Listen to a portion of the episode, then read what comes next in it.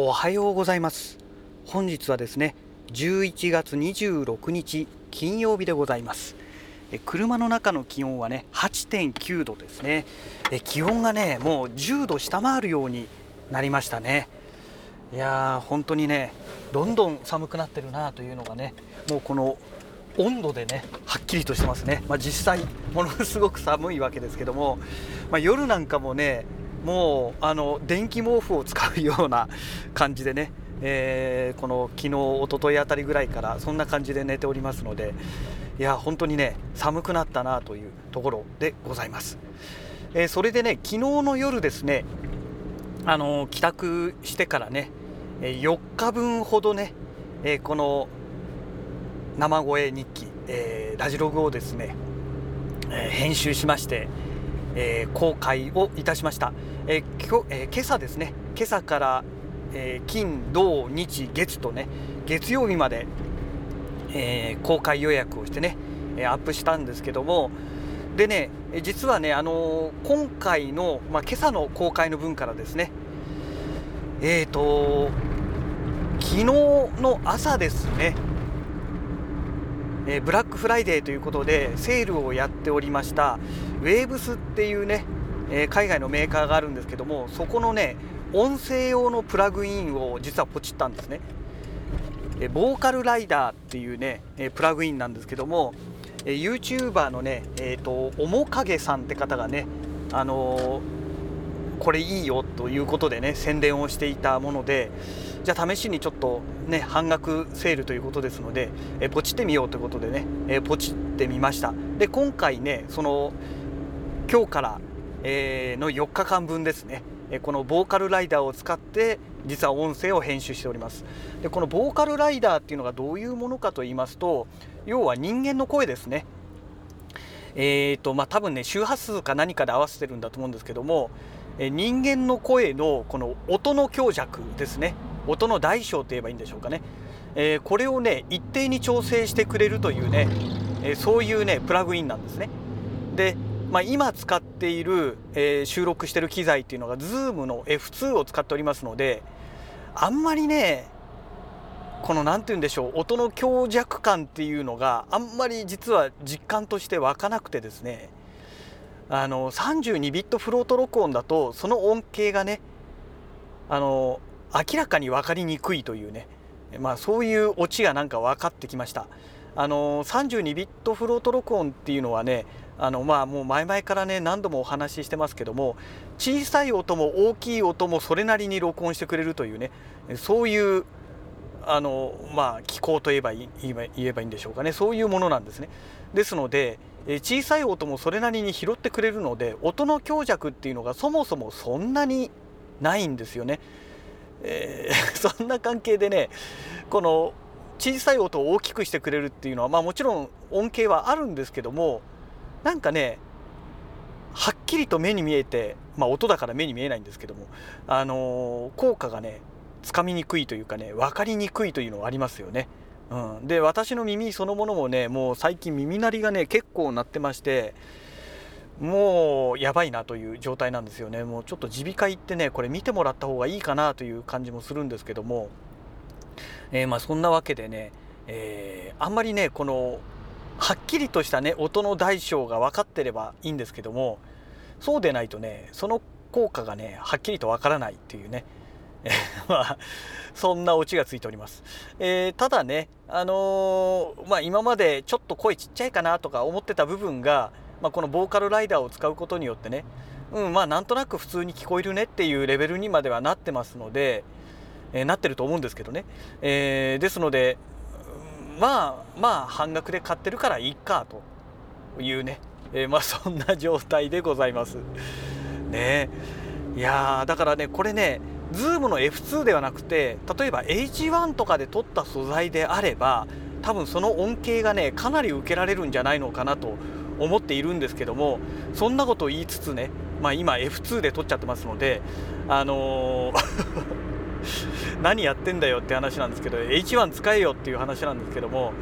あの F2 で撮ってしまってますのでこの今収録してるね音声なんかもそんなに恩恵がね受けられないのかなという感じはしております。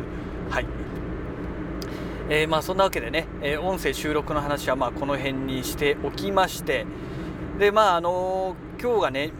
11月のまあ26日ということで、えーと、ブラックフライデーっていうのがそもそもは11月の25日がまあ本ちゃんらしいんですよね。なのでまあアメリカがねアメリカ時間ではまあおそらく今ぐらいもう夜中になってるんでしょうかね、えー、25日の夜中になってるかもしれないですけども、まあ、昨日あたりがね、えー、その本ちゃんだったんではないかなと思うんですけども、まあ、これでブラックフライデーもねもう沈静化してきて、えー、まあ何て言うんでしょう。静かになるのかなと。ただこれが過ぎるとね今度はクリスマス商戦ということになってきますのでまあどちらにしましてもお金がいくらあっても足らないので私はねもう本当にこれでえー、買い物はねちょっと一旦ストップしなきゃいかんなと思ってるんですけどもえっ、ー、とまあ昨日ね昨日のラジログ多分昨日の夕方のラジログは公開しないと思いますのであの今お話ししときますけども昨日ねあの実は来月になってから買おうと思ってましたえ無色転生の、えー、コミックですね。これをねえー、1巻から15巻までのセットの、えー、まあ、いわゆる古本ですけどね中古の本を、えー、ポチりました。うんポチってしまいました。もうね我慢できないと思ってね。でこの今現在第2クールで放送されている、えー、内容もですねどうもあと12回ぐらいであ1回ってことはないか。2回か3回かそんなもんでね終わりになるらしいんですよね。まあ、これがねテレビアニメのね、まあ、テレビの放送の企画とかね、えー、季節的なものもあってもう本当にねテレビでの放送っていうのはもうやめた方がいいんじゃないかって言いたくなるんですけどもねあのー、まあでも仕方ないですよね。ネットが全員見れるわけではないので、まあ、テレビのねまだアドバンテージっていうのは高いと思うんですけども、まあ、とにかくねうんまあそんなわけでもう12月入りますんでね、えー、どうもそろそろ第2クールも終わりになるらしくてですねまあ、多分ね不完全燃焼のまま終わるんじゃないかという感じがするんですよ。だからもうこれは第3クールをね待たずにコミックを読んでしまおうと。で結局ね原作はねもう全然今追いついておりませんのであの昨日は結局原作をね、えー、聞いてる暇がなかったのでねあの編集作業しちゃってましたので。だからねうんまあ当分ちょっと原作が追いつくのはね時間かかるんですけど、まあ、原作とコミック両方をね同時進行で見ていけばある程度は時間がね稼げるんじゃないのかなと、まあ、だただ稼ぐといってもねもう1年も1年どころか1ヶ月も多分持たないと思うんですよ。で多分第3クールが放送されるのはねあのツイッターでフォローさせていただいている和田さん曰く、まあ、半年は空けるだろうという予想の中でね。そうするともう来年の夏とかね。まあそういうお話になるんじゃないのかなと思うんですよね。で第3クールはねなんかあれらしいんですよね。学園ものらしいんですよ。だから、えー、どうなるんでしょうかという。個人的にはシルフィー登場してほしいなと思うんですがどうもえー、大半のね、えこの第3クールのヒロインはロキシーになるっていう話ですので、まあ、ロキシーはロキシーで悪くないんですけども、まあ、個人的にはねあの登場回数の少ないシルフィーが出てきてほしいなと思うんですよね。うんまあ、そんなわけでね、えー、まあ、そのフル本をね買ってしまいましたので、えー、で今日ね、えー、その本がねいつものコンビニに届く予定ですのでちょっとねドキドキワクワクっていう感じなんですよね。うん今日今夜読むべきかそれとも原作の方を読むべきかまあ読むというかね聞くべきかうーんちょっとその辺がね悩ましいところで原作の方はねすでにもうアニメで見ちゃってる話なので、まあ、ただ原作とアニメではねだいぶその演出の演出の仕方というかね、えー、アニメの方はだいぶはしょってますからまあね原作はかなり細かくね、えー、話が出てますので、まあ、原作頑張って聞くしかないのかななんて思ってますけどもうんまあでもとりあえず第1巻ぐらいはねコミック読んでおきたいですよね。えー、ただね一つね気になることがありまして、えー、コミックのねその表紙の絵ですね、えー、これを見るとねちょっとねまあ私アニメから最初入っちゃいましたからね。アニメのキャラクターのあの設定で馴染んでますのでちょっと微妙な絵かなという感じがするんですよね。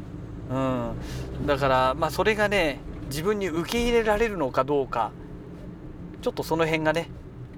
うん、クエスチョンマークがつくところかなと思うんですがまあその辺りはねまずは、えー、コミックそのものをね、えー、読んだ後のまあ、感想をねお待ちいただけたらななんて思っております。まあ、表紙だけじゃねまだまだ判断できませんので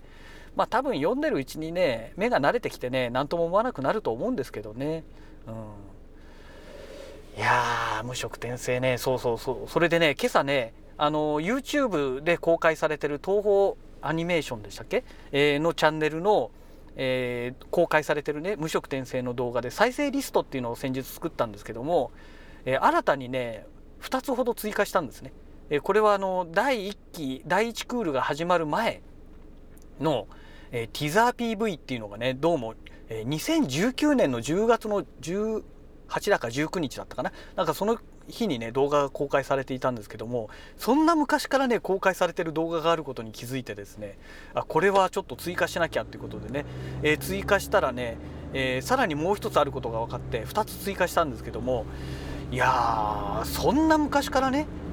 あのもうアニメの映像がもうそこそこできていたわけですよ。でそのティザー TV っていうのを見る限りではあの内容がねちょっとびっくりなんですけどもあの何て言うんでしょうかね。第1クールの内容ではないんですよ。ほとんどがね第2クールの方の内容のアニメなんですね。だからええー、と思ってね。であとはね見たことのない映像が結構ありましたのでまあ多分ねボツになってしまったシーンなんじゃないのかななんて思うんですけども、まあ、そういうものもね2019年の10月の時点でもうできていたというねまあ、もちろんアフレコ前の状態だとは思うんですけども、まあ、そんなことでね制作はねもう相当前から進行していたというのがね、まあ、あの映像から分かるんですが。ねだから第2クールちょっとどういう形にあ第3クールか、えー、いつね放映されるのか分かりませんけども、まあ、ちょっと期待したいなと、まあ、できれば来春ぐらいにはねあの放映してほしいななんては思うんですけどもねあんまりねこのブランクが空きすぎるっていうのもちょっと勘弁してほしいななんて思っております。はい、えー、そんなわけでね、えー、駐車場の方に到着いたしましたので、えー、また次回のラジログをねお楽しみください。それではまた。